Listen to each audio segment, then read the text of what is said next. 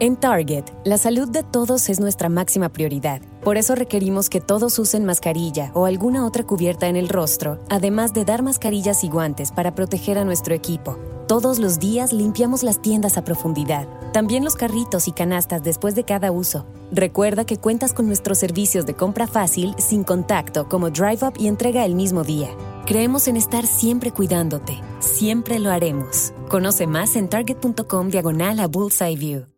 Nada es más importante que la salud de tu familia y hoy todos buscamos un sistema inmunológico fuerte y una mejor nutrición. Es por eso que los huevos Egglands Best te brindan más a ti y a tu familia. En comparación con los huevos ordinarios, Egglands Best te ofrece 6 veces más vitamina D y 10 veces más vitamina E, además de muchos otros nutrientes importantes, junto con ese sabor delicioso y fresco de la granja que a ti y a tu familia les encanta. Todos queremos lo mejor para nuestras familias. Entonces, ¿por qué no los mejores huevos? Solo Egglands Best. Mejor sabor, mejor nutrición, mejores huevos.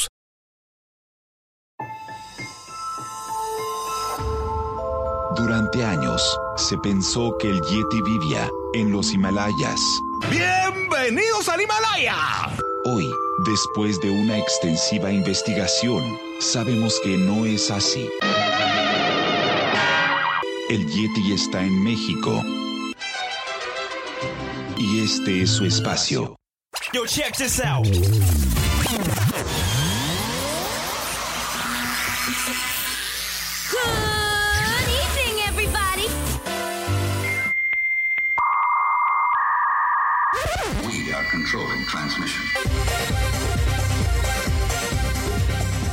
Estás escuchando la nueva temporada de La era del Yeti. Tecnología, Actualidad, arte, música, entretenimiento, sexualidad. Política. y mucho más. En este espacio, la era del Yeti.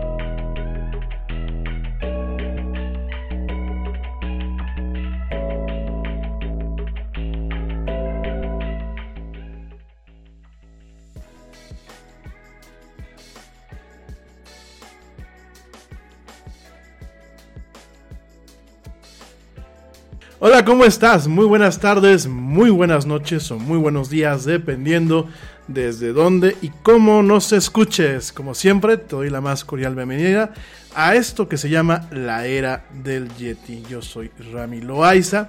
Y bueno, gracias de antemano, te doy las gracias a nombre de todo el equipo que hacemos este programa y de un servidor por acompañarnos en esta emisión de hoy, jueves 29 de octubre del 2020 eh, en este programa donde bueno nos gusta hablar de mucha tecnología, mucha actualidad y muchas, muchas, muchas, muchas otras cosas más. Gracias a ti que me escuchas a través de Spreaker en vivo y a través de Facebook Live.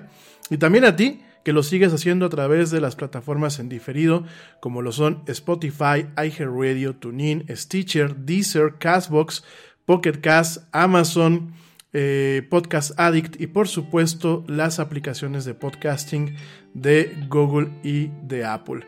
Ahí, ahí en la plataforma en donde encuentras el mejor contenido hablado de la web, ahí, ahí se encuentra la era del Yeti. Gracias de verdad a todos los que nos están escuchando en esta tarde de jueves, una, una tarde tranquila. Y bueno, la gente que nos está escuchando en vivo, la gente que nos está escuchando en diferido, bueno, pues espero que estén teniendo un día, un día tranquilo, una mañana, una tarde o una noche tranquilos.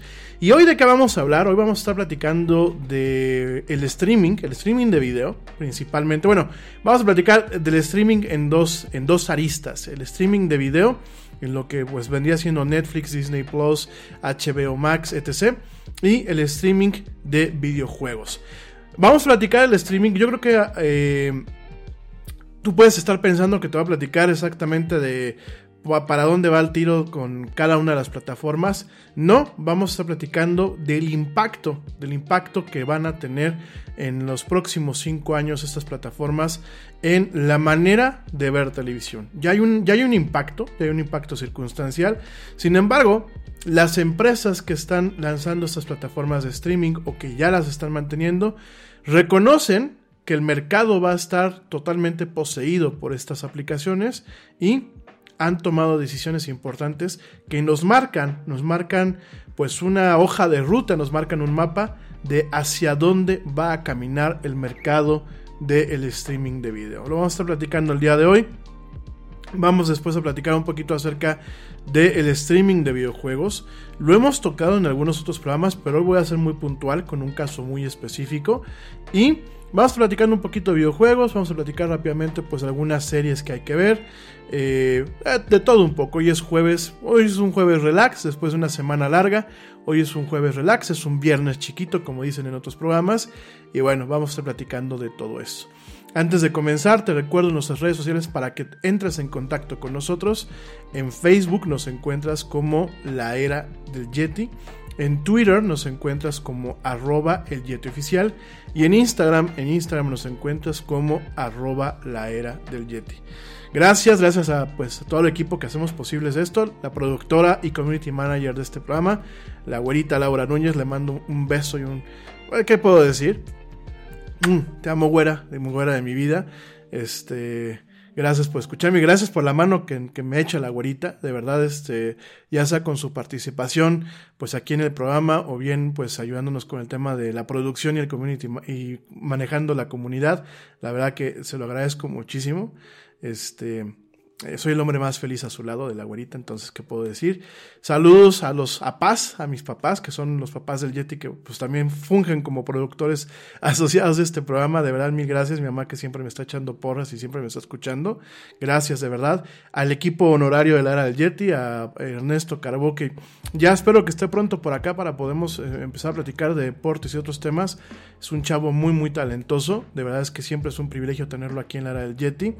Eh, saludos también a Pablo Marín y por supuesto a mi amigo George de Negre, que siempre están colaborando con notas, siempre están colaborando con, cuestiones importantes que le dan un poquito más de forma a esto que es la del Yeti. Y gracias a ti, a ti que bueno, pues hoy descargaste el episodio y lo estás escuchando en Spotify o a ti que hoy, mientras vas conduciendo camino a tu casa o que bien estás haciendo home office por aquello de la pandemia, pues has sintonizado en vivo este programa a través de eh, Facebook o de Spotify. De verdad, mil, mil gracias. Bueno, oigan, eh, antes de comenzar, antes de comenzar eh, con estos temas, Déjame te digo un tema de videojuegos. Fíjense que Cyberpunk 2077, este juego que es creado por el mismo estudio que creó en su momento a The Witcher, que se llama CD Projekt, es un estudio pues de origen eh, polaco, CD Projekt.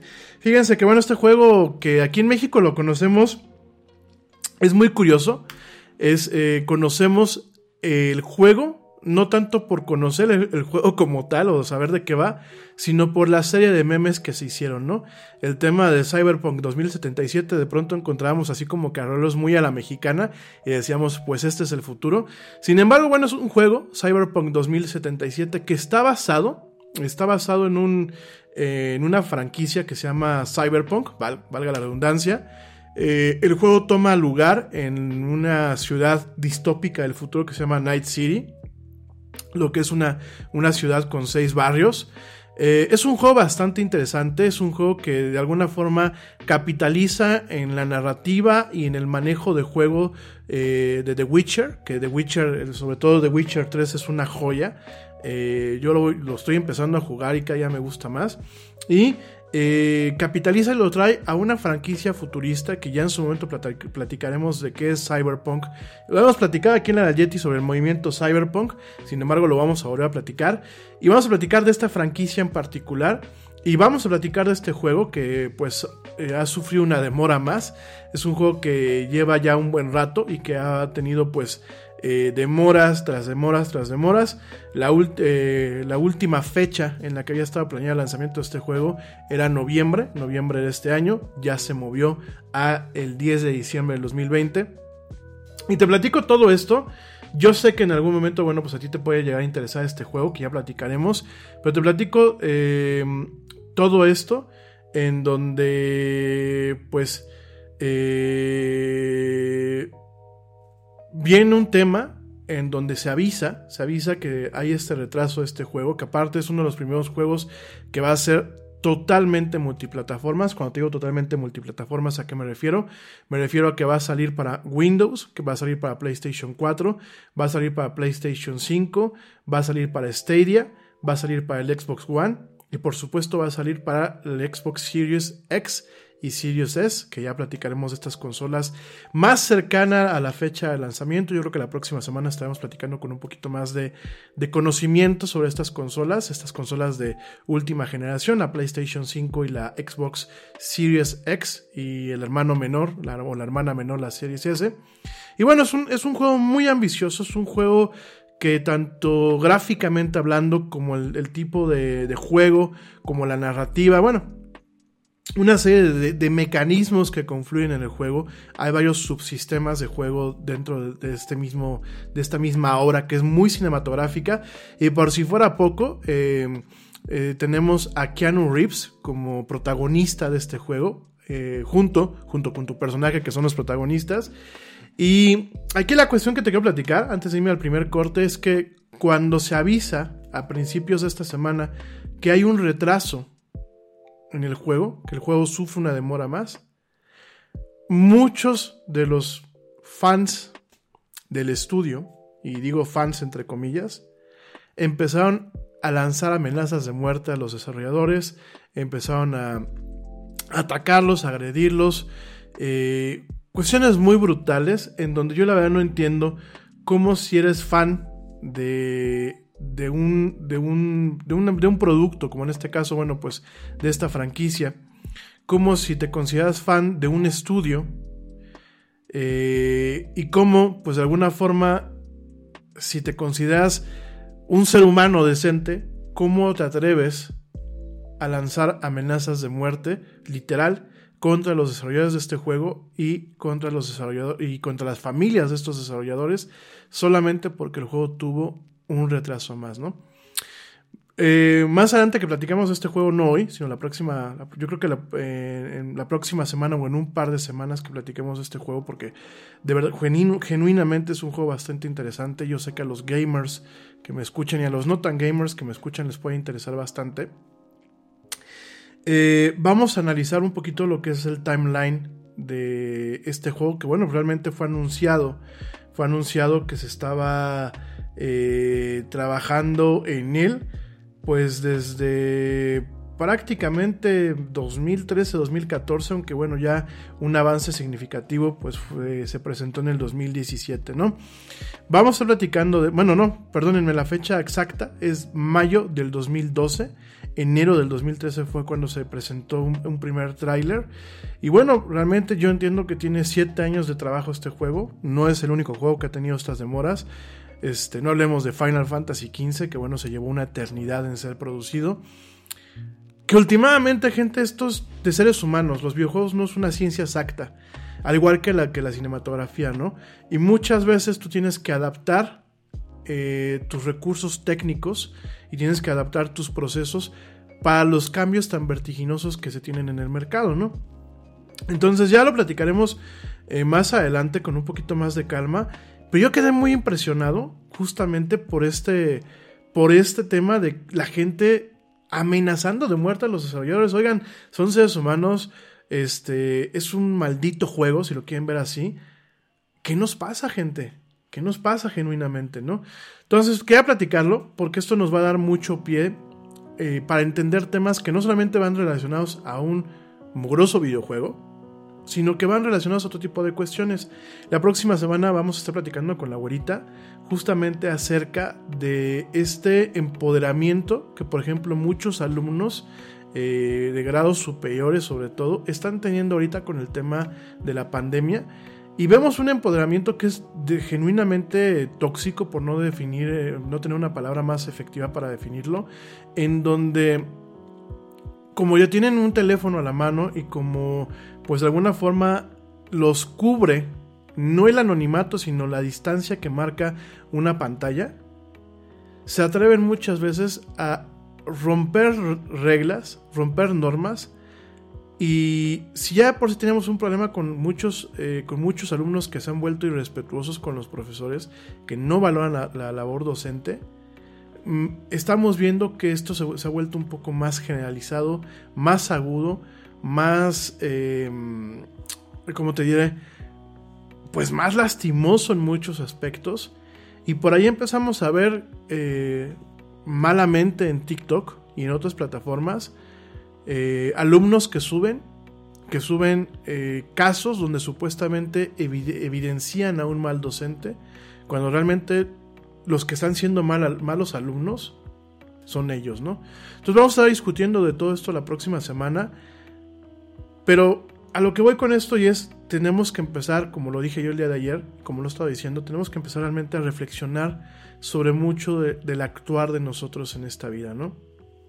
Yo no me atrevo a pensar, oigan, si, si, si yo no me, vaya, si uno intenta guardar las formas y la compostura, cuando llegas, por ejemplo, a un restaurante o llegas a un servicio en la calle, a un negocio en la calle, y, y genuinamente te atienden mal, en cuestiones a lo mejor más críticas como pues el que tú llegues y tienes hambre y que te tarden en atenderte, si aún así uno intenta guardar las formas, yo no entiendo cómo por, un- por una banalidad como es un videojuego, la gente pierda la cabeza y haga ese tipo de situaciones, ¿no?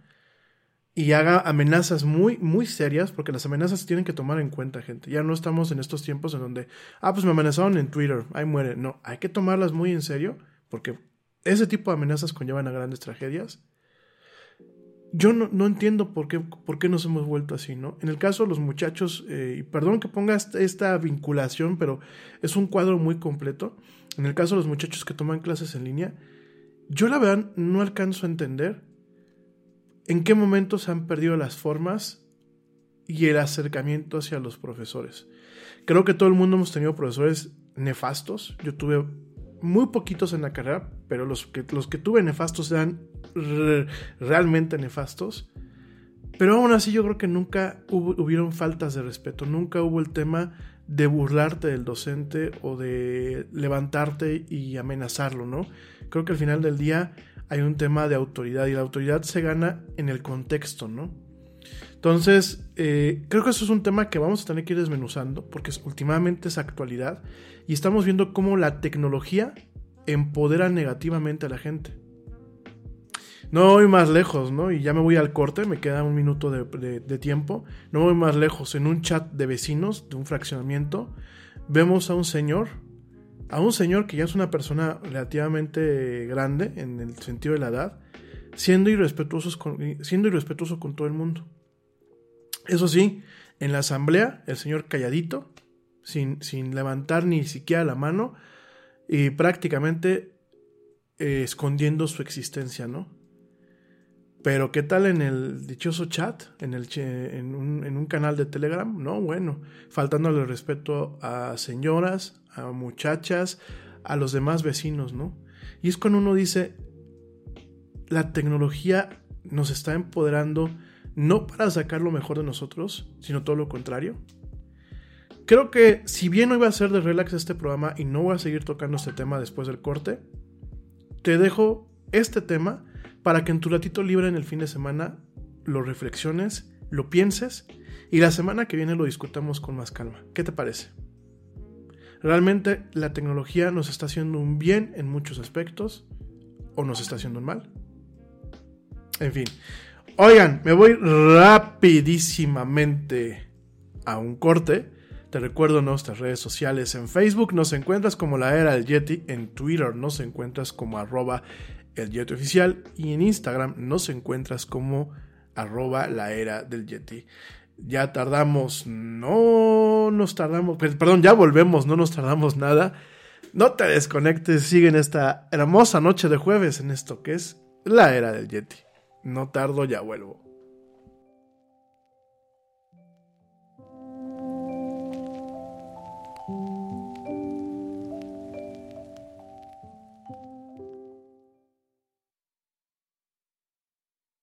Yo, check this out. Este corte también es moderno. No te vayas.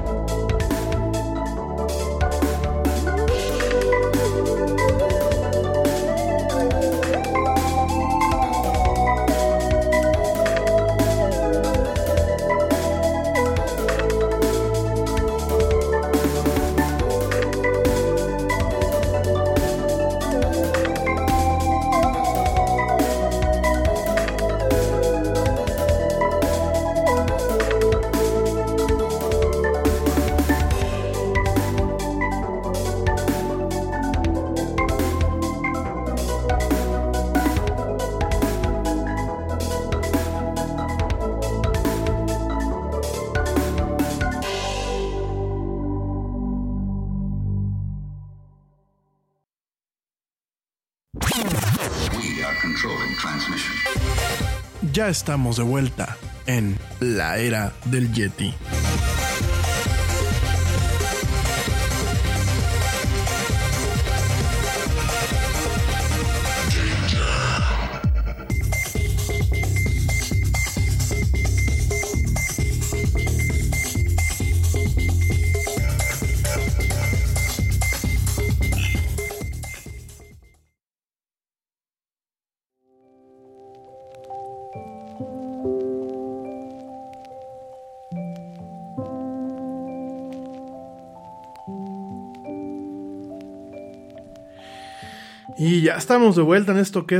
En Target, la salud de todos es nuestra máxima prioridad. Por eso requerimos que todos usen mascarilla o alguna otra cubierta en el rostro, además de dar mascarillas y guantes para proteger a nuestro equipo. Todos los días limpiamos las tiendas a profundidad, también los carritos y canastas después de cada uso. Recuerda que cuentas con nuestros servicios de compra fácil, sin contacto, como Drive Up y entrega el mismo día.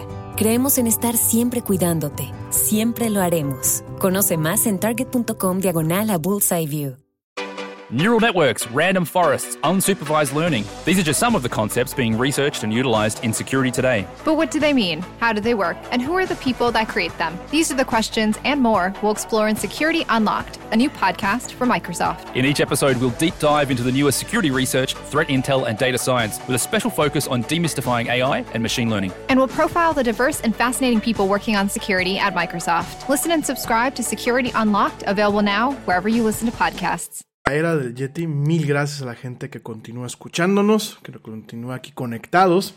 Y bueno, voy a empezar con el tema del día de hoy, el tema eh, que se llama pues cuando el streaming nos alcance. Pero ¿qué creen? El streaming ya nos alcanzó.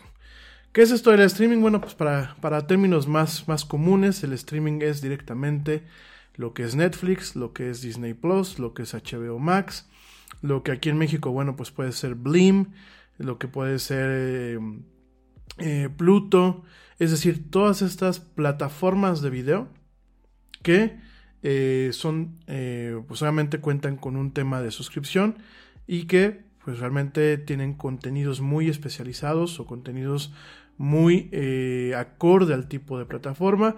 Tenemos plataformas como Netflix que son un tanto más genéricas, tenemos plataformas como Funimation que son un poco más específicas, pero últimamente lo que estamos viendo es un tema en donde el streaming durante mucho tiempo se consideraba como parte del futuro y hoy, hoy es el único futuro de acuerdo a lo que estamos viendo. Y estamos viendo las cuatro principales eh, conglomerados de streaming, que son Netflix, que es este Warner Media, que es Amazon y obviamente que es Disney. Eh, bueno, y otros conglomerados más, ahorita los vamos a platicar que están tomando medidas eh, muy puntuales, reconociendo la importancia de este tipo de distribución de contenidos y reconociendo que la televisión no va a volver a ser lo mismo que era en su momento. Eh, hace algunos años, yo déjenme les platico, muchas veces me preguntan que a qué me dedico. Este, ya les he dicho que, bueno, pues eh, además de comunicación, de, perdón, de consultoría en marketing y publicidad, pues, vendemos, tenemos un tema de venta de equipos de refrigeración evaporativa industrial, o sea, cosas grandes, no refrigeradores común y corriente, este, cosas más grandes. Pero antes de todo esto, yo me dedicaba, yo trabajé pues prácticamente seis años para un grupo editorial un grupo editorial de origen portugués-español que se llamaba Grupo Editorial Bolina.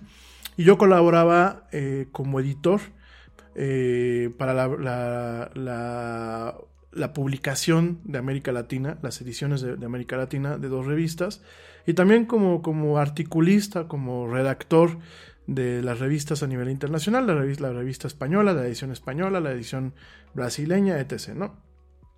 Y dentro de todo esto, en el 2000, 2010, 2009-2010, les voy a compartir la liga para que le echen un ojo, eh, me tocó escribir un artículo que se llamaba y la, y la revolución no fue televisada. Y este artículo, yo me acuerdo que eh, pues hace prácticamente 11 años, el hablar de Netflix era un tema que todavía era un territorio muy, este, eh, muy fértil cuando lo planteamos en el contexto de América Latina. En aquel entonces teníamos a Netflix y teníamos a Hulu, ¿no? Que Hulu es también uno de los veteranos del streaming, ¿no? Mientras que Netflix se encargó un poquito más de, de sesgarse al tema de las producciones de Hollywood, a las películas, a un catálogo que era muy similar al catálogo que tenía Netflix originalmente. Yo no sé si ustedes conocen eh, realmente cómo funcionaba Netflix antes del streaming. ¿Alguien lo sabe?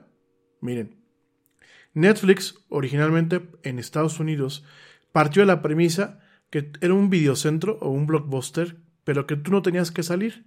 Tú agarrabas, te conectabas a la página de Netflix, seleccionabas una lista de películas que querías, que querías ver y cada vez que estaba disponible la película que tenías tú en el, en el top, en el número uno de, de tu lista, te la enviaban por correo.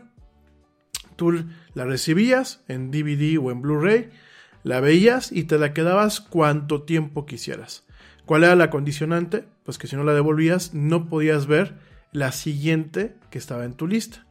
Dependiendo del plan de Netflix que tú tuvieras, podías tener una, dos o tres películas fuera.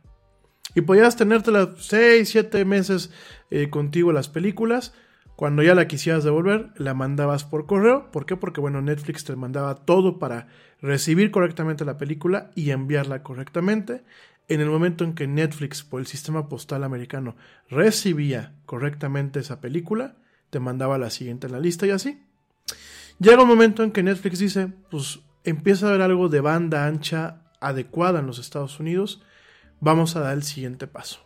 Ya no te voy a mandar las películas por DVD o por Blu-ray eh, usando el correo postal americano, sino te voy a mandar las películas por el cable de tu internet. Y así empezó, así empezó esta aventura de Netflix en el tema del streaming. En el 2009-2010, cuando yo eh, eh, publiqué esta, este, este artículo en la revista Producción Profesional, teníamos a estos dos competidores. Netflix era películas y Hulu. Hulu había sido una, pues de alguna forma un joint venture entre, entre eh, CBS, entre ABC, ABC que ya, ya pertenecía a Disney en aquel entonces. Era, era ahí una, una mezcolanza rara, pero Hulu fue una de las primeras plataformas. La diferencia con Hulu es que Hulu se centraba en series. Mientras que Netflix tenía solamente películas o series muy de nicho, en Hulu tenías lo que pasaban en NBC Universal. Bueno, en algún momento era CBS, en algún momento que me parece que fue NBC Universal, tuvieron contenidos de Viacom y obviamente la parte de ABC, que te recuerdo, ABC ya es una serie de canales que pertenecen a Disney, ¿no? Entonces eran los dos y se daban el quién vive en Estados Unidos. Había una alta competitividad en este sentido, ¿no? En aquel entonces yo dije que el futuro, y no me estoy diciendo acá que, ay, el Yeti, nómbrenlo, premio Nobel, el Pulitzer, no, nada, nada de eso, ¿no? Pero yo me anticipé y realmente pensé que, como muchos en aquella época, pensamos que era el futuro. Pensamos que era el futuro porque te daba una opción, en muchos sentidos, a la clásica membresía del, del videocentro o del blockbuster aquí en México que ahora, ahora extraño los blockbusters, pero bueno, esa es otra historia. Este, te da una alternativa en donde tú no tenías que salir de tu casa, en donde tú tenías que tener solamente una buena conexión de internet. Antes del 2010 una buena conexión de internet, pues bueno, era 512, este, 512 mm, eh, kilobytes, un mega cuando mucho, ¿no? 5 megas, 6 megas, o sea, era eran tiempos quizás menos exigentes con el nivel de ancho de banda que se requería, ¿no? Con 3 megas ya te tiraba muy bien el, Netflix y el Hulu, a pesar de que estuviese usando una VPN, ¿no? Porque eran servicios que no se habían lanzado en México. Y yo me acuerdo que cerré, eh, cierro más o menos el artículo diciendo que, bueno, las televisoras tenían que prepararse para lo que se venía. Por supuesto, aquí en México y en otros países, mismo, mismo Estados Unidos, pues al no tener una, una banda ancha adecuada y al no tener pues un plan eh, visionario de negocios, muchas empresas de televisión se quedaron, se quedaron en el camino. Como decimos aquí en México, se quedaron papando moscas. Y eso es lo que al final del día les permitió a estas plataformas que llegaran con este impacto y que llegaran a ser una opción, como te lo dije hace unos minutos, sí, para aquel que no quiere salir a la calle, para aquel que está en la noche, una noche de viernes, que está con su novia y dice Netflix and chill, y en vez de que te corte pues este mood romanticón o el, sencillamente el mood de descanso, de estar con tu pareja, eh, viene una película este, que, que, se te corta al tener que salir a un blockbuster por tu, por tu DVD o por tu Blu-ray, pues sencillamente jalas el control de tu televisión ahora, porque bueno, en su momento pues eran plataformas que solamente funcionaban detrás de la pantalla de una computadora. Y eso era lo que tenías. Además de todo eso, tenías la parte para aquellos que pertenecen al movimiento de core cutting, así se le conoce en Estados Unidos, aquellos que dicen ya me cansó mi compañía de cable o ya me cansó mi, mi compañía de televisión satelital y que hay una forma de darles un cortón. ¿Por qué? Porque en vez de estarte gastando a lo mejor 100, 100 o 150 dólares en, en, un, en un paquete de televisión de paga, que a lo mejor no veías todos los canales, pues tú agarras con una suscripción muy económica a ambas plataformas y ya tenías los contenidos que estabas buscando junto con la televisión normal, la televisión abierta, ¿no? Todo esto, ya desde entonces, fíjense nada más, ya desde entonces, perdón, pintaba para hacer un revuelo en lo que era la forma de consumir contenidos y sobre todo de entender la televisión, de entender el rol de la televisión en el contexto moderno, ¿no? Han habido varios parteaguas en el tema de la televisión. Tuvimos el cambio de la televisión en blanco y negro a color. Tuvimos el cambio de la televisión este, a color, a televisiones más grandes, a televisiones más planas. Tuvimos la llegada de los famosos dispositivos eh, DVR o DVR, que son estos dispositivos que por ejemplo aquí en México los tenemos con Sky, que te permiten grabar en un disco duro los contenidos y dejar programado todo a partir de una guía. Eso fue un cambio radical. En el 2004 yo me acuerdo que estaba en la, universidad y me decía una maestra, me decía, por cierto, si me está escuchando le mando saludos a Nereida, este, me decía Nereida, es que esto es lo que viene a, viene a cambiar la realidad de la televisión. El tema de tener un DVR, que en aquel entonces en Estados Unidos eran los famosos, eh, las famosas cajas de Tivo, así se llamaban, que te permitía ver un programa que a lo mejor era en el prime time, este horario estelar de las 9 de la noche, te permitía verlo cuando tú quisieras. Y de pronto nos cambió la realidad de la televisión. ¿Por qué? Porque ya no tenías, por ejemplo, en el tema de los ratings, la capacidad de decir, ah, no, lo que pega a las 9 de la noche, eh, pues ya pegó. No, porque hubieron muchos programas que su éxito también se basaba no solamente en la, la gente que lo veía en el first run, en la primera en la primera emisión en el horario premium, sino que lo veía en días posteriores con la comodidad de poderlo ver a la hora que quisieran, poderlo regresarlo, poderlo adelantarlo o poderlo pausarlo. Y ese fue un cambio, ¿no? Fue un cambio radical en la manera de ver televisión, que quizás América Latina nos llegó muy tarde, nos llegó muy muy tarde, hay que reconocerlo. Sin embargo, sigue marcando un hito en la forma en la que, en la que se consume la televisión, ¿no? Y después nos llegan estas plataformas, después nos llega lo que es el streaming. Cuando hablamos de streaming hablamos de flujo. ¿Por qué? Porque es como abrir una llave y el contenido no se descarga totalmente en nuestro dispositivo, sencillamente lo vemos viendo como es un flujo, un stream, y es algo que pues prácticamente lo vamos viendo. Cuando se termina el programa, esos datos ya no están en ninguna parte, ¿no? Esos datos, bueno, sí están en los servidores, pero esos datos en nuestra máquina ya no están, ¿no? Ya pasaron por ahí, ¿no? Entonces este tema del streaming, pues todavía mucha gente se lo tomó a chacoteo. Eh, yo por ahí me acuerdo en algún evento en, eh, hace pues hace 10 años en algún evento que me tocó atender cuando yo trabajaba para esta editorial aquí en México. Me acuerdo que les platicaba en, en un evento a algunas personas de esto y se reían. Y decían que bueno, pues de entrada a México nunca, nunca iba a poder llegar a una plataforma así porque en México pues no contaba con los recursos. Diez años después, pues estamos viendo que tenemos a un Netflix, un Netflix, perdón, que ha sido muy fuerte. Tenemos a un Prime Video, que ahí va poquito a poquito. Y tenemos, pues prácticamente en 15 días la llegada de Disney Plus, ¿no? Y esto, pues nos vaticina todo lo que se viene más adelante. Por supuesto, no solamente en México nos agarraron mal parados con esto. Sabemos muy bien el caso de Televisa y de TV Azteca que no supieron ver lo que se venía adelante no supieron adaptarse Y vemos a un Televisa totalmente frustrado con el tema de Blim. Vemos a un TV Azteca que nunca pudo sacar nada. Eh, actualmente lo que hace es regalar prácticamente su contenido de mala calidad en, en- en plataformas como Roku. Pero realmente no, no supieron qué hacer, ¿no? Y el otro ya veía yo en Twitter a una persona que decía que ya las grandes empresas como Coca-Cola, Bimbo, este, eh, las, las, las que fabrican automóviles, ya no hacen el mismo nivel de inversión en la televisión abierta.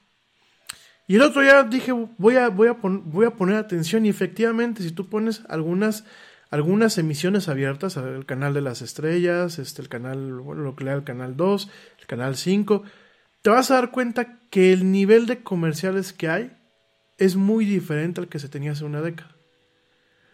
Ya no vemos a los grandes como Unilever, ya no vemos a los grandes como Colgate, ya no vemos a los grandes como la misma Coca-Cola haciendo inversiones en donde tú veías el comercial del refresco cada corte comercial y a veces dos o tres veces por, por, este, eh, por bloque de, de comerciales, ¿no?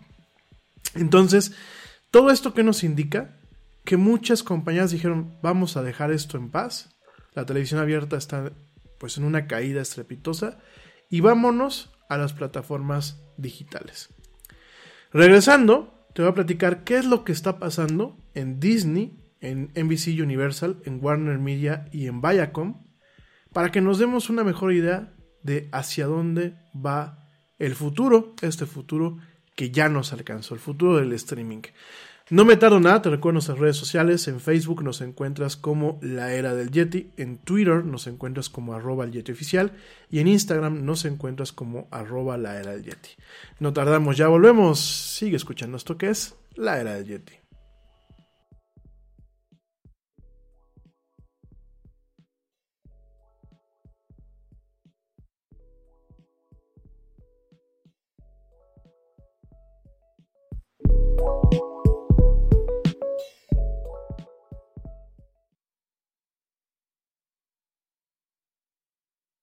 Yo, check this out. Este corte también es moderno. No te vayas.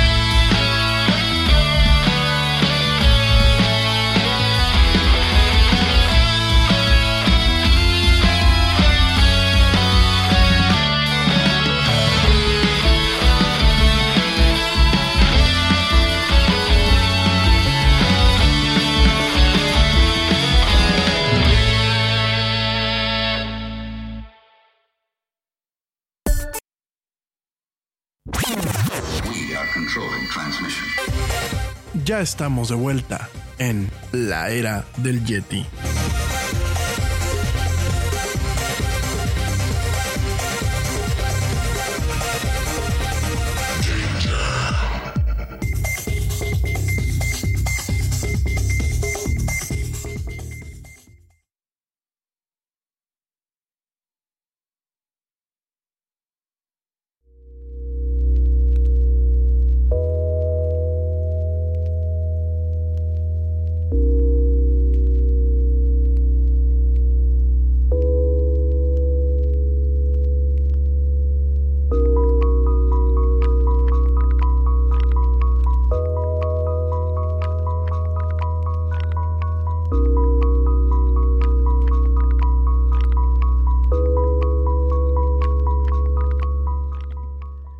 Y ya estamos de vuelta con esto que es, perdónenme, la era del Yeti. Oh my god, me salió una voz así toda chenchual. No, estamos de vuelta en esto que es la del Yeti. Mil gracias a la gente que continúa escuchándonos. Perdón, perdón, perdón. Y bueno, estábamos platicando un poquito antes del corte acerca de, pues, un preámbulo de por qué realmente el tema del streaming de video, pues, lo que era el futuro ya no se alcanzó, ya no es el futuro, ya es el presente y ha tenido consecuencias pues bastante graves eh, en, muchos ámbitos. Realmente, eh, por un lado, cuando hablo de gravedad no es eh, totalmente negativo, ¿no? Creo que ha cambiado mucho el tipo de hábitos de consumo que tenemos nosotros en cuanto a lo que son los medios. Y por supuesto, bueno, pues ha cambiado diferentes cuestiones en torno a la producción de contenidos que ahora Ahora se producen muchas veces con una mentalidad de que habrá gente que en un fin de semana se acabe la temporada de una serie, ¿no? Entonces todo esto en algún momento pues eh, ha tenido un impacto en la forma en la que realmente se ve la televisión y se comercializa la televisión. Y por supuesto, pues esto ha puesto de cabeza a muchas empresas. Yo te puse dos ejemplos aquí en México. Seguramente si me escuchas desde otras partes del mundo, tendrás quien o, encontrarás ejemplos que sean eh, aplicables directamente a el país en donde te encuentras, ¿no? Dicho todo esto, ¿cómo nos damos cuenta de que esto va en serio? ¿Cómo nos damos cuenta de que 10 años después realmente el tema del streaming ha marcado un parteaguas, ha generado un cambio de paradigma y estamos en un momento quizás maduro de, esta, de este sistema de distribución y de estas plataformas de contenidos, ¿no? Pues nos damos cuenta cuando en los últimos veces empresas como Disney, como NBC Universal, como Warner Media y como Viacom CBS han reestructurado sus equipos para hacer del streaming un enfoque primario, ¿no? Ejecutivos de toda la vida han sido despedidos. Algunos otros pues han renunciado y departamentos completos se han eh, mezclado con otros o se han pues, realmente amalgamado con otros en un esfuerzo de competir con la, con la competencia más grande en, en, el mercado, ¿no?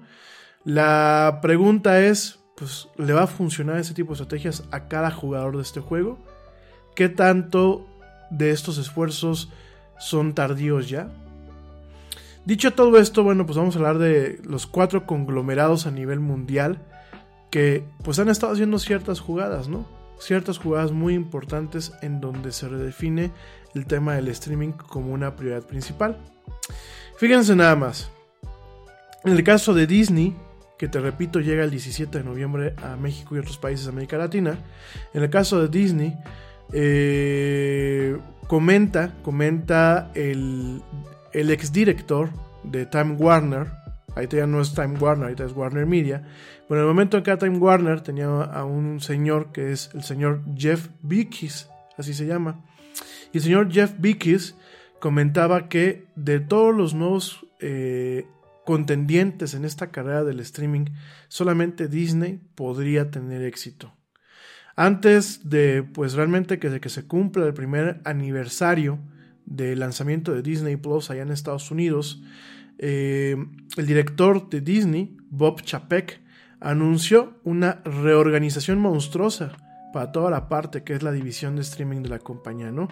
Una una reorganización, una reestructura que afecta prácticamente cada parte de esta empresa. Varias divisiones se han consolidado en una sola sección que se llama media y entretenimiento, ¿no? O medios y entretenimientos. De la cual, bueno, pues uno de los hombres, la mano derecha de Chapek, eh, que se llama Karim Daniel, pues es el director de esta, de esta división, de este brazo de Disney, ¿no? Eh, mientras los ejecutivos cambian, Chapek y la compañía también, pues realmente generan una nota de prensa, una nota de prensa muy sonada en los últimos días, en donde dicen que las prioridades futuras de Disney, de Disney como, como productora, no como operadora de parques, sino como productora, se basan principalmente en el modelo de streaming. Fíjense nada más. Disney, que es considerada una de las mayors, una de las, de las principales casas productoras en los Estados Unidos, nos dice que adiós al cine, adiós a las demás plataformas, lo que ahorita se viene fuerte es medios y entretenimientos y puntualmente es la parte del streaming. Fíjense nada más. Eh, ¿por, qué, ¿Por qué Disney se siente tan empoderado en este aspecto? Muy sencillo, fíjense, eh, Disney Plus, el que llega aquí a América Latina el próximo mes, se lanzó justamente casi hace un año, en noviembre de 2019, el 12 de noviembre, si mal no recuerdo. Y desde entonces han logrado juntar más de 60 millones de suscriptores. Asimismo, Disney no solamente tiene Disney Plus, también tiene lo que es Hulu, que ya platicamos de él, y tiene otro brazo muy, otra franquicia muy importante que se llama ESPN Plus. Es decir, un servicio de streaming exclusivo para el tema de los deportes. Cuando juntamos los suscriptores de Hulu, cuando juntamos los suscriptores de ESPN Plus y los 60 millones de Disney Plus, nos dan más de 100 millones de suscriptores que pagan mensualmente por estas ofertas.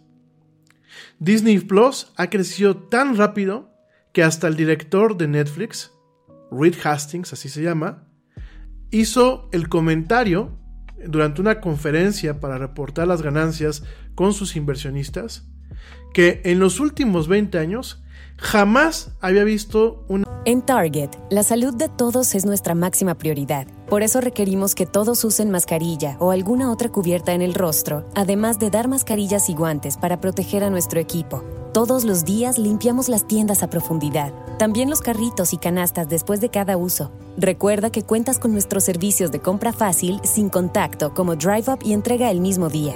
Creemos en estar siempre cuidándote. Siempre lo haremos. Conoce más en target.com diagonal a Bullseye View.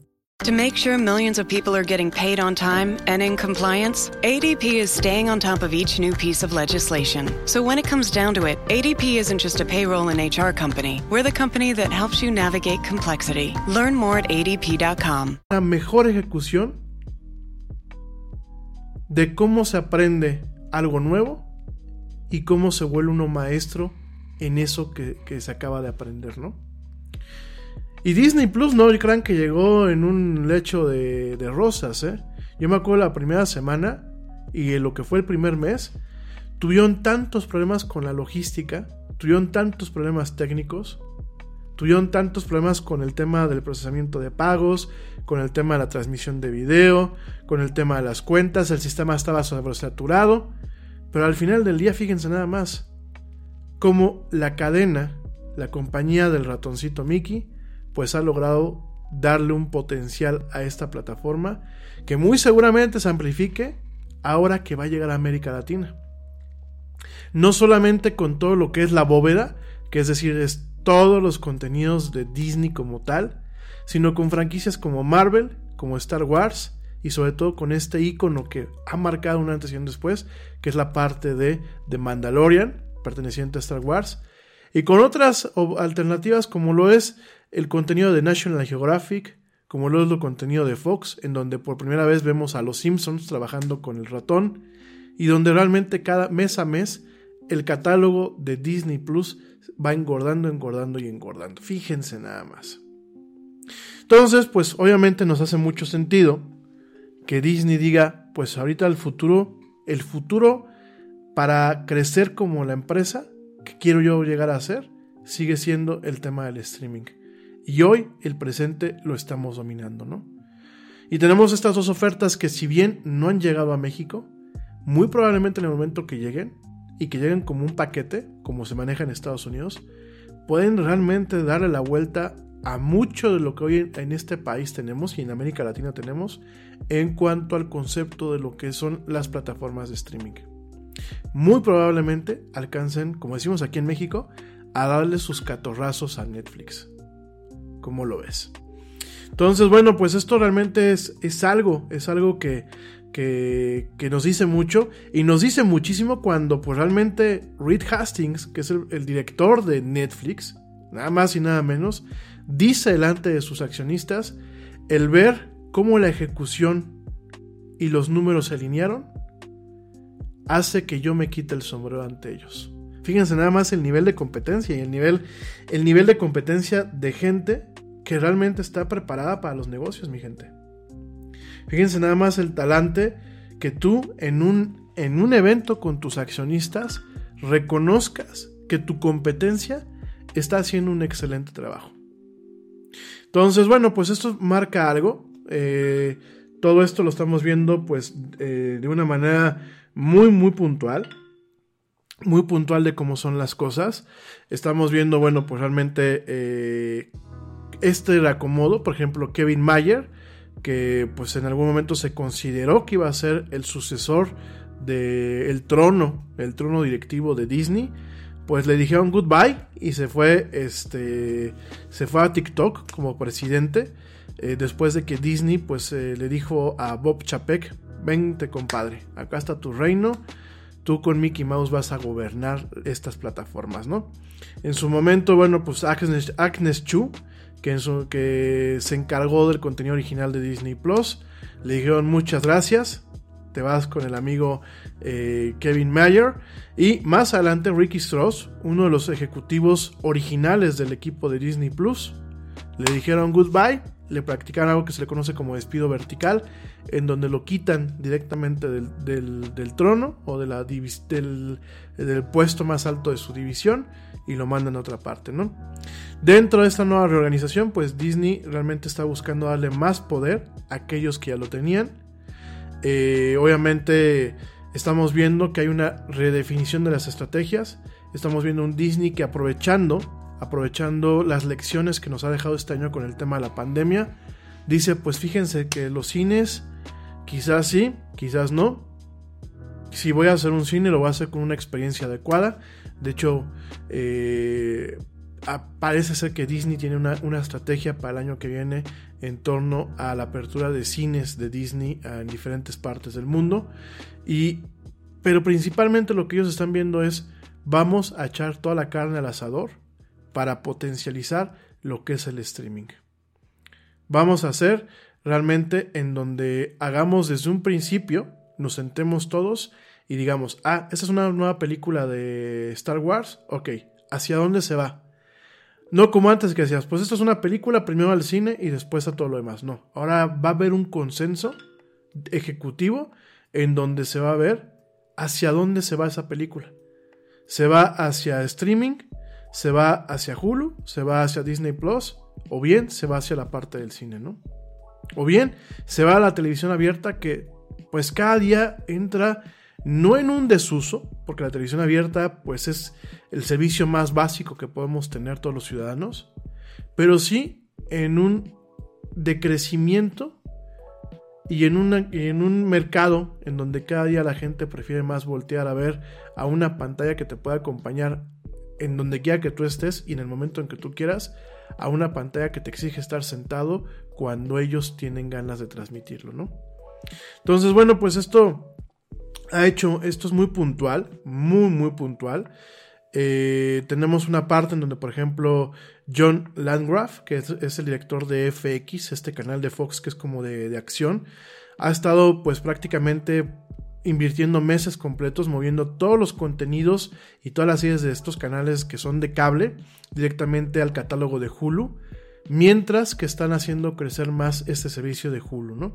Que ahorita Hulu pertenece prácticamente en el 99% a Disney, ¿no? También eh, Disney está moviendo muchos de sus mejores escritores y analistas a ESPN Plus directamente para fortalecer la, plataforma de deportes y eh, realmente tener una propuesta con valor agregado para aquellos que les gustan los deportes, ¿no? De hecho, aquí en México sabemos de buena fuente que prácticamente ESPN ya no existe en México. Ya en su momento lo platicaremos con Ernesto Carbó, que pues es un poco quien, quien está más, mejor enterado de este tipo de cosas. Pero prácticamente en México ya no existe ESPN. ¿Por qué? Porque toda la, toda la producción de los programas se va a hacer en Estados Unidos y primeramente van a ir enfocados a la parte, a la parte del streaming, después al, al cable y ya al final lo que quede pues a todo lo demás, ¿no? Entonces, bueno, pues realmente todo esto viene a partir de que sí, muchos de los de las propuestas y los negocios que tenía Disney, perdón, fueron dañados por el tema de, la pandemia del COVID-19. Sin embargo, esto le ha permitido a Disney reajustar su, estrategias, reajustar sus modelos de negocio, sus verticales, así se le conoce, y enfocarse en el tema del streaming. Nada más para que te des cuenta. Eso es por el lado de Disney Plus y de Disney como tal, ¿no? Ahora, vámonos a otro más. No sé cómo ando de tiempo, ya ando medio colgado. Mm, una hora uno, nos quedan como 20 minutos, sin contar los cortes. Bueno, la siguiente parte es Warner Media. Warner Media que pues es este, así como Disney tiene a Marvel, Warner Media tiene a DC Comics, para que ustedes me vayan, me vayan siguiendo.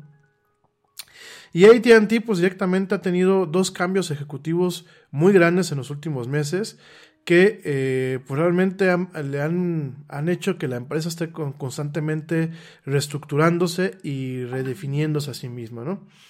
Eh, rápidamente antes de irme un corte, porque ya me voy a un corte, te comento que bueno, eh, John Stanley, Stanky, pues así que tomó el puesto de Randall Stephenson como el director de ATT. Te recuerdo que bueno, ATT pertenece a Warner Media. Y la cabeza, el director de Hulu, que era Jason Killer, cuando Hulu pertenecía a Disney y a, Warner de forma separada, pues ahora fue nombrado el director de Warner Media, ¿no? Entonces, bueno, pues eh, estas dos personas, Stanky y Killer, son directores principales de Warner Media y lo que quieren hacer es convertir las divisiones de entretenimiento, incluyendo aquellas partes de cable y de películas, en un negocio que está enfocado principalmente al streaming. Pero bueno, te voy a platicar de esto y un poquito más, ahorita que volvamos de este corte. Te recuerdo nuestras redes sociales para que entres en contacto con nosotros y platiques de todo esto y más. En Facebook nos encuentras como La Era del Yeti, en Twitter nos encuentras como arroba el Yeti oficial y en Instagram nos encuentras como arroba la era del Yeti. No tardamos, ya volvemos. Sigue escuchando esto que es la era del Yeti. No tardo.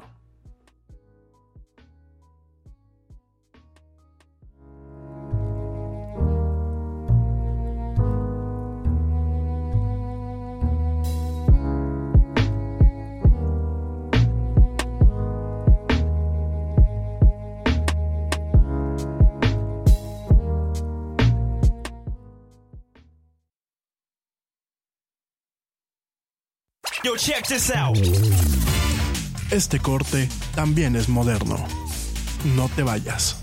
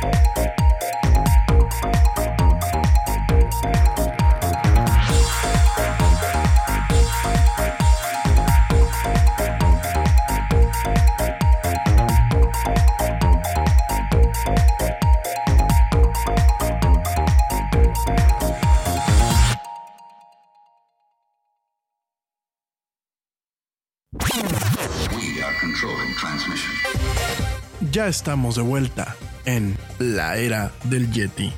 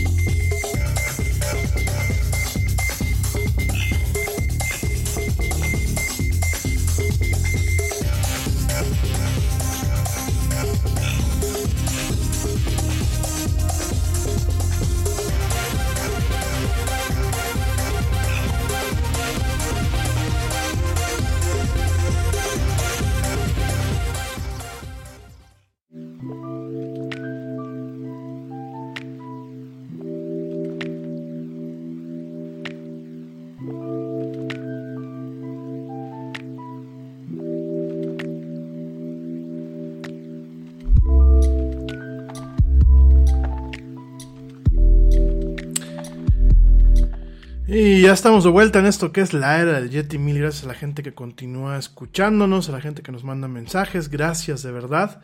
Gracias por escucharnos en esta emisión. Bueno, te platicaba de Warner Media, para ya darle un poquito más de agilidad a la agenda. Te platicaba de Warner Media, en donde pues ya hay una reorganización, en donde se está buscando que HBO Max, que ese es el servicio premium o el servicio insignia de Warner Media, pues realmente crezca. A pesar de que, en, de que en Estados Unidos HBO Max no ha tenido el éxito que en su momento tuvo eh, Disney Plus, pues tampoco le ha ido mal. Hoy tiene 8 millones de activaciones desde que se lanzó a finales de mayo, con 28.7 millones de clientes potenciales que podrían realmente eh, suscribirse en algún momento a esta plataforma, ¿no? Eh, Obviamente eh, hay muchos retos en torno a lo que es HBO Max. Como no tiene series como Game of Thrones ya vigentes para poder atraer pues, realmente el interés de las personas, como todavía eh, la estrategia de HBO todavía depende mucho de la televisión de cable, sobre todo, bueno, la televisión de paga, sobre todo porque ATT tiene la parte de DirecTV, que pues es prácticamente eh, un servicio en sí mismo pues todavía tenemos ahí una, una, parte en donde no tiene este despegue como en algún momento lo ha tenido eh, Disney, ¿no? Sin embargo, estos cambios que te acabo de platicar y que a lo mejor ahorita nos suenan así muy triviales, pero estos cambios realmente eh, tienen un impacto que en algún momento permita que esta plataforma se levante, ¿no? Entonces, bien, eh, de entrada, bueno, ahorita lo que están haciendo es que ya reconoce ATT, eh, lo empieza a reconocer ante sus accionistas, de que la gente ya no quiere pagar por paquetes de televisión de paga, no quiere pagar por estos paquetes Infinitum, Premium, eh, Gold, Silver, Total Plus, Total Play, whatever. Ya no quieren pagar por este tipo de paquetes en Estados Unidos y yo creo que en algún momento en México será lo mismo. Y lo que quieren es, por ejemplo, en el caso de, HBO y de ATT, quieren fortalecer lo que es TNT para poder transmitir los juegos de, de básquetbol y algunos otros deportes. Sobre todo, bueno, porque mucha gente no quiere realmente acceder totalmente al servicio de, de HBO, HBO Max cuando muchos de esos contenidos terminan en Netflix, en Hulu, en Peacock o en Amazon Prime, ¿no? Entonces realmente eh, tiene un gran reto esta empresa. Warner Media tiene un gran reto, tiene muchas, muchas bolas que tiene que meter a la buchaca.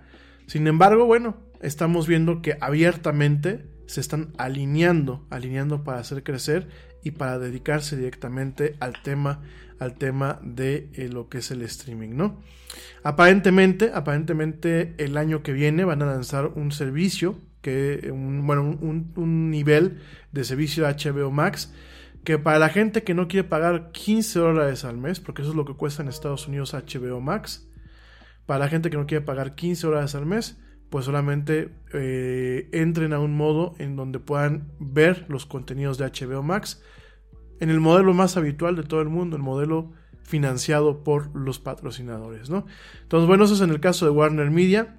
Tenemos otro caso interesante que es NBC Universal, una de las, una de las majors. La reorganización comenzó en el 2019 En ese sentido, bueno, pues Jeff Shell eh, ocupa el puesto de Steve Burke, que bueno, pues era la cabeza de NBC Universal.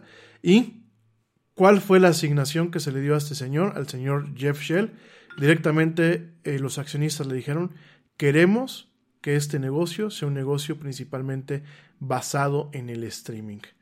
Así que en mayo, eh, Shell eh, nombró al señor Mac Lazarus como cabeza de una nueva división sencillamente llamada NBC Universal Television and Streaming.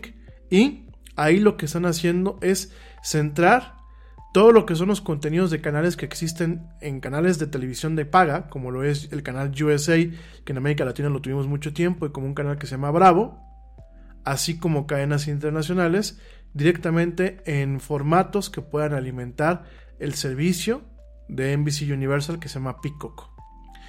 Yo, yo sé que a lo mejor en ese momento me vas a preguntar, oye Rami, ¿y todo esto por qué es importante para nosotros? ¿Por qué es, eh, qué nos afecta?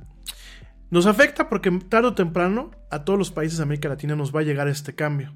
Pero en el caso de NBC Universal nos afecta un poquito más. ¿Por qué?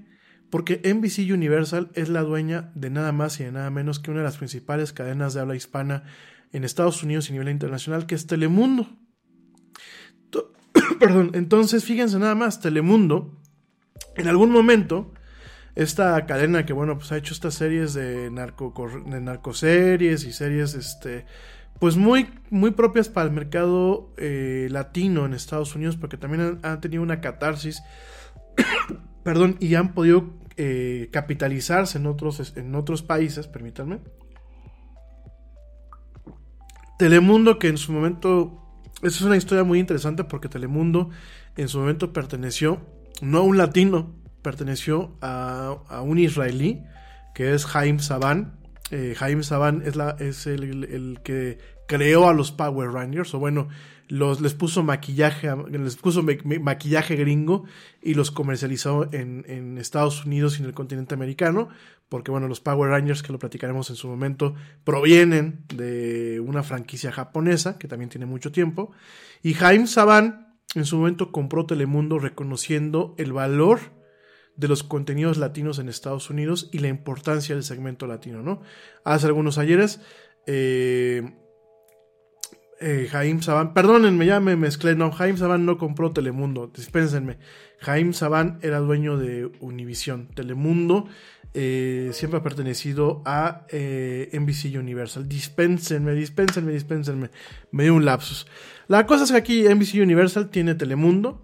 ¿Y eh, qué es lo que quieren hacer? Estos canales internacionales, porque no solamente es, el único, es el único canal de habla no sajona, pues todos esos canales quieren esos contenidos, los quieren eh, capitalizar dentro de lo que es su plataforma de streaming que se llama Peacock. Peacock es el pavo real, el pavo real del NBC que es emblemático, eh, así se llama el servicio, ¿no? Y eh, las dos principales prioridades es que el fútbol americano se quede en NBC. Hay que recordar que el fútbol americano pues es un, es un negocio redondo en los Estados Unidos y que directamente Peacock realmente crezca, inclusive más que las divisiones de televisión por cable o de televisión abierta, ¿no? Entonces, bueno, ¿de qué forma se creó Peacock? Peacock existe en dos niveles. Hay un nivel en donde tú puedes pagar 10 dólares al mes, o bien hay un nivel gratuito en donde toda la plataforma se soporta por comerciales, publicidad. Entonces, de hecho, inclusive, eh, Peacock, lo que es NBC Universal, ha desarrollado tecnología mucho, eh, bueno, más nueva y, y más optimizada para poder tener un tema de ratings prácticamente en tiempo real, para tener un tema de subasta de espacios comerciales, de tal forma que en las, en las partes en donde no hay un pago y todo es financiado por patrocinadores, los patrocinadores puedan prácticamente en tiempo real suba, este, entrar a subastas para sus bloques comerciales y programarlos dependiendo del rating en tiempo real. En ese sentido, NBC Universal pues podía ser mucho más interesante y fíjense nada más, se lanzó en julio y ya tiene 15 millones de suscriptores. Fíjense nada más. Entonces, obviamente hay muchas piedras en el camino. Eh, creo que las únicas dos competencias, coincido con, con lo que en su momento comentaba el señor eh, Jeff Vickers, de que solamente Disney y, y, Netflix podían tener éxito en esta, en esta batalla. Sin embargo, bueno, tenemos eh, propuestas muy fuertes como la es la de NBC Universal, ¿no?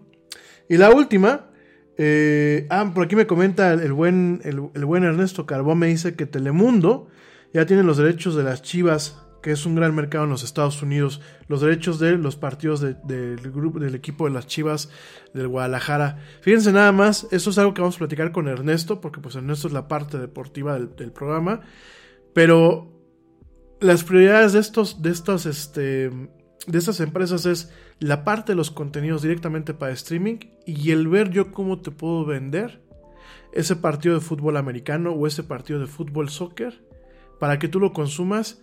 Si lo quieres consumir en tu televisión, está bien, pues si lo quieres consumir en tu teléfono, en tu tablet o en otra plataforma móvil, también lo puedas hacer, ¿no? Gracias, mi estimado Neto, por este comentario que nos haces. Muy valioso. Realmente enriqueces mucho la plática de la era de Yeti en este momento. Y bueno, ya estamos deseosos de tenerte aquí en el micrófono, querido amigo. Por otro lado, déjenme terminar ya con esto. Viacom CBS. Viacom, para que no los ubiquen, Viacom es la mamá de MTV, de VH1 y de, Nickelodeon. Con eso les digo todo. Y en su momento tiene eh, la parte de CBS, que es otra cadena de, de televisión abierta y después de televisión de cable muy importante en los Estados Unidos. Entonces Viacom CBS, bueno, crea una plataforma que se llama Viacom CBS All Access o CBS All Access, que se lanza en el 2014, pero realmente eh, en su momento no tuvo la atracción adecuada para atraer... En Target, la salud de todos es nuestra máxima prioridad. Por eso requerimos que todos usen mascarilla o alguna otra cubierta en el rostro, además de dar mascarillas y guantes para proteger a nuestro equipo. Todos los días limpiamos las tiendas a profundidad, también los carritos y canastas después de cada uso. Recuerda que cuentas con nuestros servicios de compra fácil, sin contacto, como Drive Up y entrega el mismo día. Creemos en estar siempre cuidándote. Siempre lo haremos. Conoce más en target.com diagonal a Bullseye View. Este año con T-Mobile no se trata de lo que nos separa, sino de lo que nos une. Ahora, llévate el iPhone 12 por cuenta nuestra en todos nuestros planes con un intercambio de iPhone elegible. Así es, el iPhone 12 por cuenta nuestra, con cada plan en el líder 5G en cobertura. T-Mobile. Con 24 créditos en factura mensual y una línea nueva más impuestos, si cancelas ya no recibirás los créditos y podrías tener que pagar el saldo según el contrato de financiamiento requerido. Contáctanos para clientes con buen crédito. Requiere plan de consumidor elegible. Ver detalles de cobertura y oferta en es.timóvil.com. Eh, personas a esta plataforma. Para que no se, para que eh, ubiquen qué contenidos son hechos este, por CBS, por ejemplo, NCIS, este, SEAL Team, SWAT, eh, la nueva de la dimensión desconocida, todas estas pertenecen a CBS y obviamente las partes de Nickelodeon, de MTV y de VH1, ¿no? Entonces fíjense nada más, eh, Viacom CBS, pues tiene en algún momento en el 2019, eh, Bob Bakish dice, ¿sabes qué? Pues este, ya vamos a hacer oficial el tema de, de unirnos Viacom y CBS en una sola empresa. Y sobre esto nombran a Mark DeVois, que es la cabeza de CBS All Access, lo nombran como la cabeza de todas las cosas digitales y crean, crean una iniciativa nueva que se llama Pluto TV. Bueno, no tan nueva, ya lleva un rato Pluto TV, pero la crean de tal forma y la van conformando de que si CBS All Access no funciona, que es la parte de paga, Pluto TV, que tiene, es gratuito, de hecho aquí en México ya está disponible Pluto TV en Roku, en en es en Apple TV. Me parece que en Xbox ya también ya está disponible. Bueno, Pluto TV es programación ah, más o menos. No voy a decirte que es la neta del planeta, pero es gratuita. Entonces tú bajas tu aplicación y la puedes ver tranquilamente, ¿no? Y tienes la parte de MTV, tienes una parte de anime, tienes una parte de Nickelodeon, la parte viejita de Nickelodeon, los clásicos de Nickelodeon, y tienes varios segmentos de contenidos que realmente pues le van abriendo un poco el espacio a lo que es CBS, ¿no? Eh, han habido muchísimos cambios en Viacom CBS, no voy a entrar en detalles con ellos, Pero bueno, directamente lo que se sabe es que quieren apagar eh, algunas eh, plataformas completas. Por ejemplo, hay una, hay una plataforma que se llama CNBC, que es de noticias. Entonces, aparentemente quiere, pues, perdón, eh, no CNBC, perdón, este, quiere apagar, dispénsenme, dispénsenme, CNBC es de NBC, perdónenme, perdónenme, perdónenme. este Viacom CBS quiere en su momento, por ejemplo, apagar VH1, o sea, VH1 que para mí en su momento tenía mejor contenido que MTV, la quiere cerrar. Un canal que se llama Pop TV y luego también los quiere cerrar. Y quiere solamente enfocarse en canales como Paramount, que lo tenemos en cable, como obviamente Nickelodeon y como MTV, ¿no?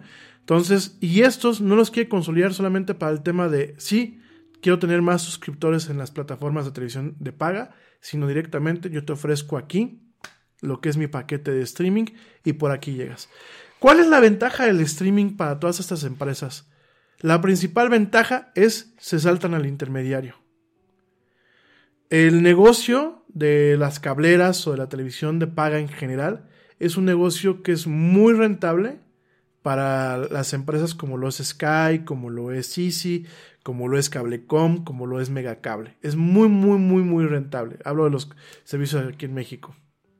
Obviamente han habido discusiones a lo largo del tiempo en donde las majors, estas, estas empresas Disney, CBS, NBC, etc., les dicen, pues yo te subo el costo de los canales que estás ofreciendo. Y se vienen unas broncas que, bueno, nos hemos sabido bastantes broncas fuertes. Por ejemplo, Fox, una temporada estuvo fuera de Megacable, es una temporada estuvo fuera de Cablevisión. En Estados Unidos, pues cuántas veces nos han peleado entre ellas mismas. ¿Y qué pasa? Por primera vez, estas majors tienen una forma de decir, quítate intermediario. Ya no Sky, ya no Easy, ya no Dish, ya, fuera. ábrete porque ahora yo lo voy a distribuir directamente. Y esa puede, podría ser, a lo mejor en cinco años, la primera víctima.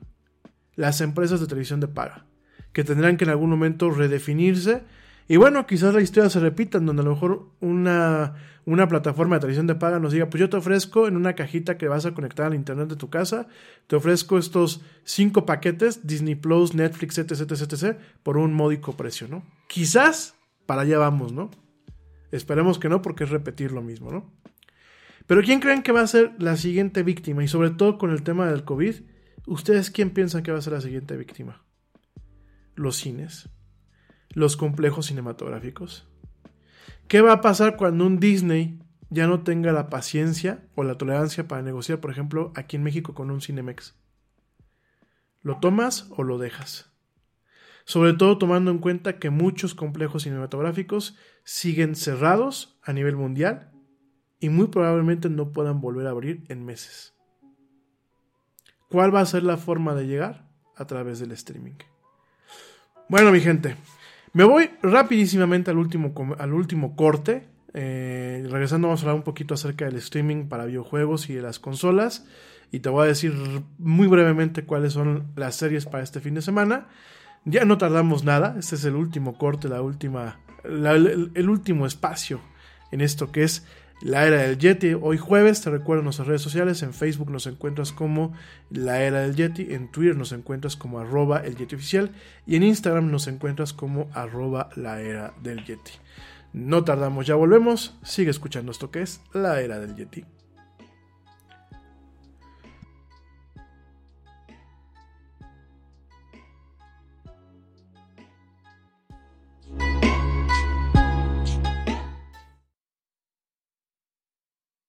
Yo, check this out. Este corte también es moderno. No te vayas.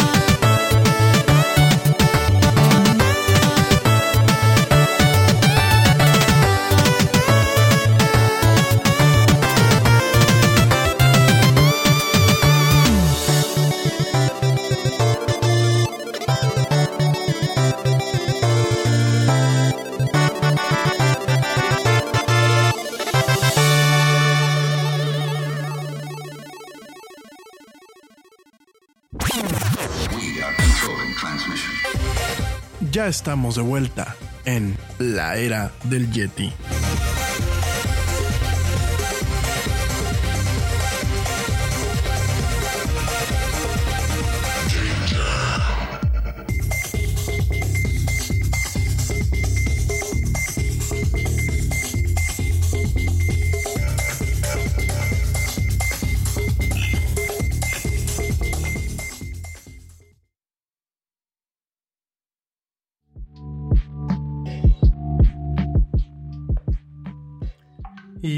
Estamos de vuelta en esto que es la del Yeti. Mil gracias a la gente que continúa escuchándonos. Y ya estamos aquí en el bloque final.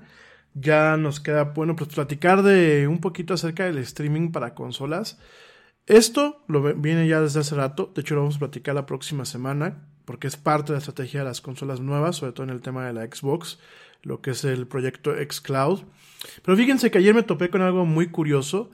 Ayer se lanzan, se lanzan al mercado dos eh, videojuegos que son pues prácticamente las consolas grandes. Cuando hablo de consolas grandes, pues bueno, de lo que es este eh, la PlayStation y de lo que es la, eh, la Xbox.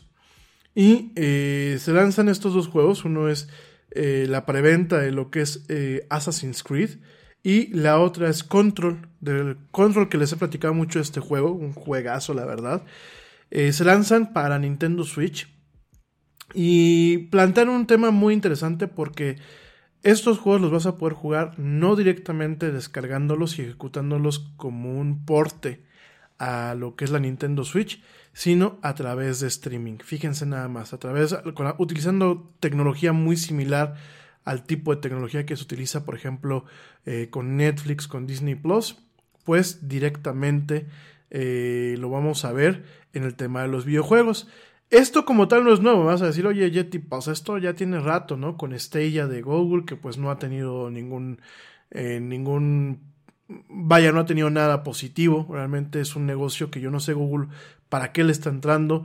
Tenemos obviamente la parte de xCloud, de, de, de, Xbox, de, por parte de Microsoft, y definitivamente tenemos cosas que ya están, pero de alguna forma es, te llevo el contenido de tu videojuego, de tu consola, directamente a tu teléfono a una tablet.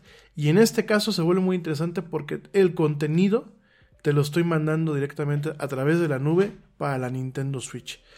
Esto tiene muchas lecturas que no voy a entrar en, detalles el día de hoy, obviamente porque ya traemos el tiempo pues encima. Pero nos dice muchas cosas, nos dice que pues realmente quizás Nintendo se anticipó al hecho de que su consola no es muy poderosa, pero que tiene esta dualidad para poderla eh, jugar en el, modo de pantalla de televisión o en el modo portátil. Y estamos viendo pues este tema, ¿no? En donde directamente tenemos esta entrada de estas grandes franquicias, porque pues obviamente Control es, un juegazo y no sabemos si realmente, eh, o yo no me alcanzo a, no alcanzo a entender si a Nintendo no le molesta que le digan, oye, tu consola pues no da no da el ancho, pero métete por el tema del streaming, como te lo dije hace un minuto, no sé si Nintendo lo previó o sencillamente es una consecuencia de, pues como yo no voy a invertir mis recursos para hacer una versión inferior de estos juegos AAA para Nintendo Switch, mejor que una plataforma para poderlos enviar a través de la nube en el formato de streaming, ¿no? Control ya está disponible para Nintendo Switch. Hitman 3, que es este juego donde pues tú eres un asesino y tienes que en diferentes lugares plantear cómo vas a ejecutarte a tu, a tu blanco, eh, de, también es un tema como de espionajes, pues prácticamente eh, van a estar ya, bueno, Control ya está disponible, Hitman va a llegar pronto y están disponibles a través de un pequeño juego que tú bajas, una pequeña aplicación para Nintendo Switch en donde se va a conectar un servidor y vas a poder jugar estas versiones, versiones en línea, ¿no? Eh, la ventaja cuál es? Es que si tienes una muy buena conexión de internet, si la tienes una buena, buena conexión de internet, vas a poder correr estos juegos como si trajeras no una consola de última generación, sino como trajeras una máquina totalmente optimizada para eh, jugar estos juegos. No hay que recordar que, por ejemplo, Control, hay partes en la Xbox One y en la Xbox One X que se alenta un poquito, ¿no? Es un juego muy demandante. Entonces me parece muy interesante esto. En el caso de Hitman 3, que se llama Hitman 3 Cloud Version, bueno, pues realmente está planeado el que se libere para enero del 2021 y prácticamente va a ser lo mismo. Vamos a tener escenarios espectaculares, obviamente como si fueran generados por una máquina más poderosa, pero directamente en lo que es la Nintendo Switch, ¿no? Esta es la primera vez eh, fuera de Japón que llega este tipo de tecnología para poder jugar videojuegos que mm, si bien la Nintendo Switch no tiene la capacidad de, correrlos en su hardware, no tiene los procesadores ni, ni, los mecanismos para correrlos, puede utilizar la nube para poder jugarlos, ¿no? En Japón ya pasó, en Japón títulos como Fantasy Star Online 2, Assassin's Creed Odyssey y Resident Evil 7 están disponibles de esta forma y aparentemente han tenido bastante éxito, ¿no? Esto en Japón, ¿por qué? Porque en Japón hay una buena red de telecomunicaciones y hay internet genuinamente de alta velocidad. Allá en Japón me parece que el, paquete más bajo de internet tienes un giga, un giga de descarga, ¿no? Aquí en México, bueno, pues todavía andamos que en los 200, que en los 400, que bueno, en fin. Eso es muy interesante, ya lo platicaremos la próxima semana con un poquito más de calma, porque obviamente tenemos la parte de Microsoft en donde pues realmente vienen cosas muy buenas, ¿eh? Con el tema de la Xbox Series, eh, serie, serie X y Serie S. La PlayStation 5 también tiene sus cosas positivas y bueno, vamos a estar platicando de eso la próxima semana, ya muy cercana al lanzamiento de estas consolas. Un par de notas más antes de, irnos. Eh, te comento que al igual que en su momento revivieron los Animaniacs y te compartimos el tráiler en la página del área Yeti, pues de directamente desde el corazón de la chavorruqués y directamente desde el pasado de los noventas, otra serie, otra serie que regresa es Tiny Toons. Los Tiny Toons, esta serie producida por Steven Spielberg, al igual que produjo Animaniacs, pues va a regresar eh, de una forma exclusiva para HBO Max. Te lo comento tal cual. No se sabe cuándo va a estar disponible esta serie, pero bueno, esto es un reboot, esto es un reinicio de lo que es los Tiny Toons. En este caso, pues vamos a empezar, vamos a ver a, a, Buster Bunny y a Babsy Bunny, que bueno, pues ya crecieron ya no son los escuinclitos que eran en la, en la serie original, ahora ya van en la universidad directamente y los vamos a ver, bueno, pues eh, ahí haciendo locuras y todos esos temas que veíamos en los Tiny Toons originales, pues ahora los vamos a ver probablemente en el 2021 o 2022 de una forma exclusiva para HBO Max. Esa es una nota que bueno ya iremos platicando y conforme vayamos sabiendo eh, un poquito más acerca de este tema te lo vamos a estar platicando. Y por último, una nota que me parece muy interesante es de Orgullo Mexicano. Fíjense que hay una serie, una serie que está siendo producida por Crunchyroll. Esta plataforma lo platicamos al principio del programa de streaming, pero enfocada al tema del anime japonés y la animación en, general. Crunchyroll, después de que tuvo ahí una pelea con Funimation, que ya la platicaremos la próxima semana porque ahorita ya se nos acabó prácticamente el tiempo, eh, Crunchyroll dice, ¿sabes qué? Pues si Funimation va a comerse todos los derechos del anime que yo puedo transmitir y me tengo que pelear contra Amazon, contra Netflix y contra Funimation, que pertenece a Sony, pues yo voy a empezar a producir mis propias series originales, al igual que en su momento Netflix lo hizo, ¿no? Y esta serie, esta serie es como un eh, Avatar, para los que vieron Avatar, el último, el último doblador del aire, el de Lazar Bender, eh, Avatar de Nickelodeon, pues prácticamente lo que estamos viendo es un Avatar, pero un Avatar, un Avatar azteca y un Avatar para adultos. Así como lo escuchas, Crunchyroll está a punto de estrenar esta serie que se llama Onyx Equinox creada por una mexicana, Sofía Alexander, que Sofía Alexander pues tiene muchísimo tiempo trabajando en Cartoon, bueno, llevaba trabajando tiempo en Cartoon Network, llevaba trabajando tiempo en otros proyectos de estas empresas de animación. Y Sofía Alexander pues creó este, que es su primera eh, ópera magna, creó lo que es Onyx Equinox, en donde, bueno, hay un niño, hay un niño azteca que se llama Isel, que se encuentra en el centro de una guerra entre los dioses, ¿no? Eh, para poder salvar a la humanidad, eh, él tiene que completar una tarea prácticamente imposible, que es cerrar las cinco puertas, o las cinco, pues sí, las cinco puertas hacia el, bajo mundo, hacia el mundo del más allá, ¿no? Y Cell, como, como todo héroe que eh, aborda lo que es este camino de héroe delimitado por Campbell, eh, y Cell, pues al principio no quiere, sin embargo, después de que si tiene, después de enterarse de que si tiene éxito va a poder corregir una tragedia terrible, decide embarcarse en esta aventura.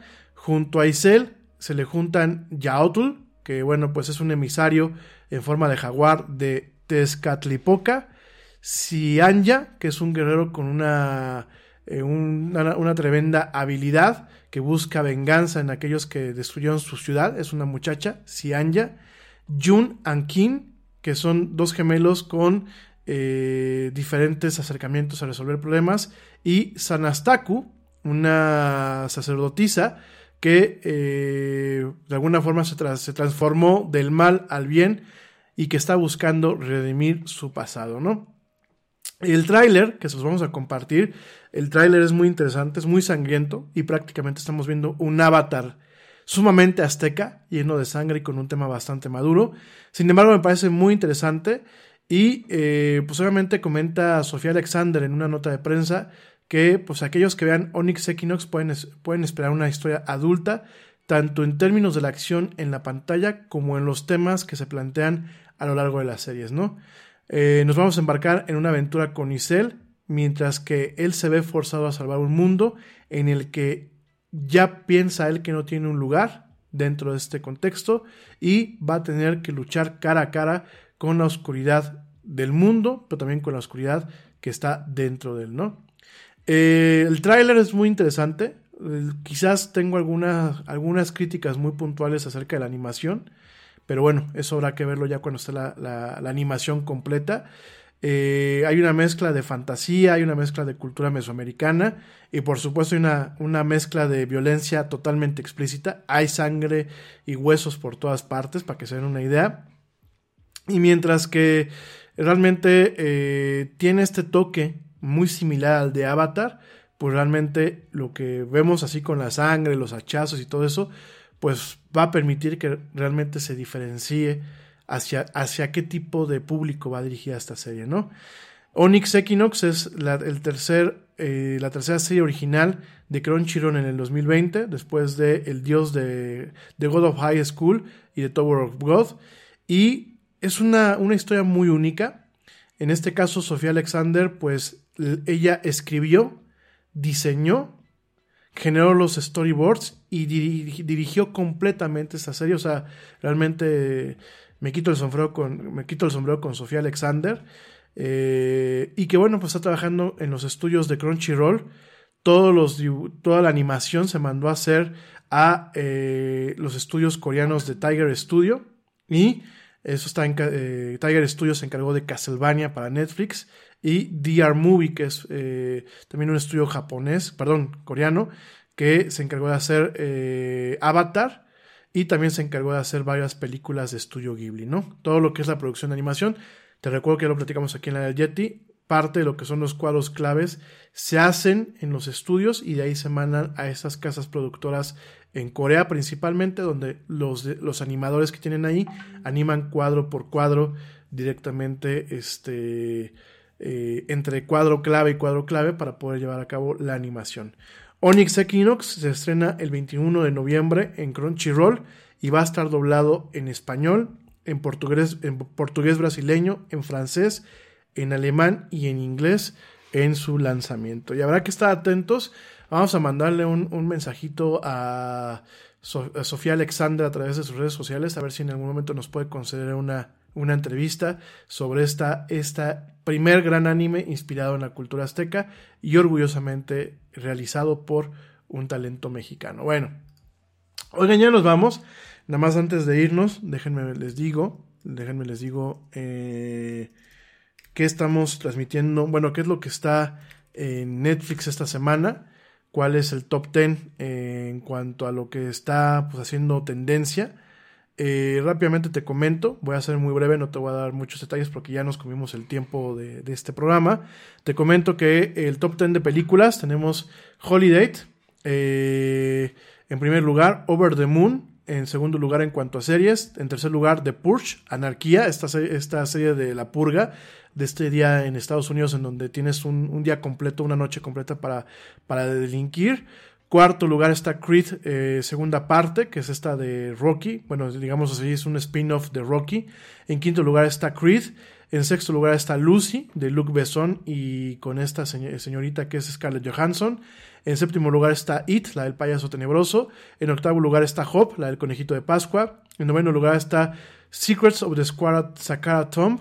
Y en décimo lugar está Nanny McPhee, que son, bueno, son las, perdón, son las películas, las películas de Netflix. Y en cuanto a series, tenemos eh, en el primer lugar 100 días para enamorarnos, que continúa eh, inamovible desde la semana pasada. En segundo lugar está Enemigo íntimo.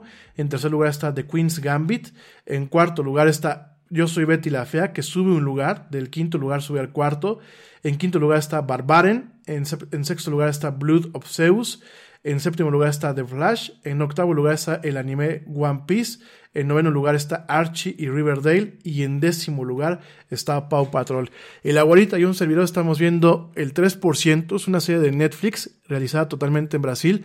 Sumamente recomendada. Una serie futurista, pero que nos deja mucho que pensar. Eh, cosas muy buenas están saliendo de Brasil y una de ellas es esta serie que ya platicaremos la próxima semana con un poquito más de calma. Mi gente, llegando de forma maratónica, llegamos al final del programa. Por favor, cuídense mucho, pasen una excelente noche, tengan un excelente fin de semana. Nos escuchamos la próxima semana sin falta. Y como dice el tío, bueno, pórtense mal, cuídense bien, cómanse una manzana. Y como dice el tío Yeti, vámonos. ¿Por qué? Pues porque ya nos vieron. nos escuchamos la próxima semana.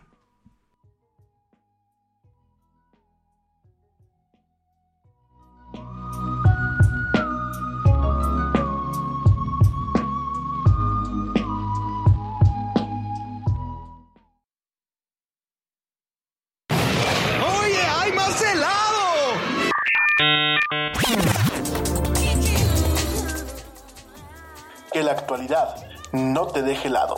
Te esperamos en la siguiente emisión de La Era del Yeti.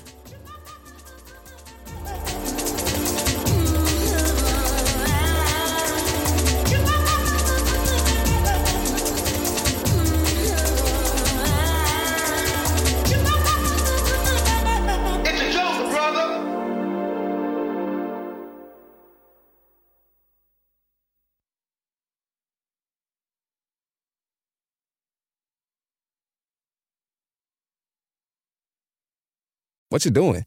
Designing my new 2021 Nissan Kicks Online in the Kicks Color Studio. I give each a special name. This one's electric blue, orange, red, white. I call it the gumball machine. You think it's me? I feel like you're more of a red velvet guy. Limitless possibilities. With over 100 million available color combinations and Bose Personal Plus system in the boldly new 2021 Nissan Kicks. Bose is a registered trademark of the Bose Corporation. Color combinations include interior and exterior colors. Customization is an available feature subject to availability at participating Nissan dealers. See dealer for details. Nada es más importante que la salud de tu familia. Y hoy todos buscamos un sistema inmunológico fuerte y una mejor nutrición. Es por eso que los huevos Egglands Best te brindan más a ti y a tu familia. En comparación con los huevos ordinarios, Egglands Best te ofrece 6 veces más vitamina D y 10 veces más vitamina E, además de muchos otros nutrientes importantes, junto con ese sabor delicioso y fresco de la granja que a ti y a tu familia les encanta. Todos queremos lo mejor para nuestras familias. Entonces, ¿por qué no los mejores huevos? Solo Egglands Best. Mejor sabor, mejor nutrición, mejores huevos.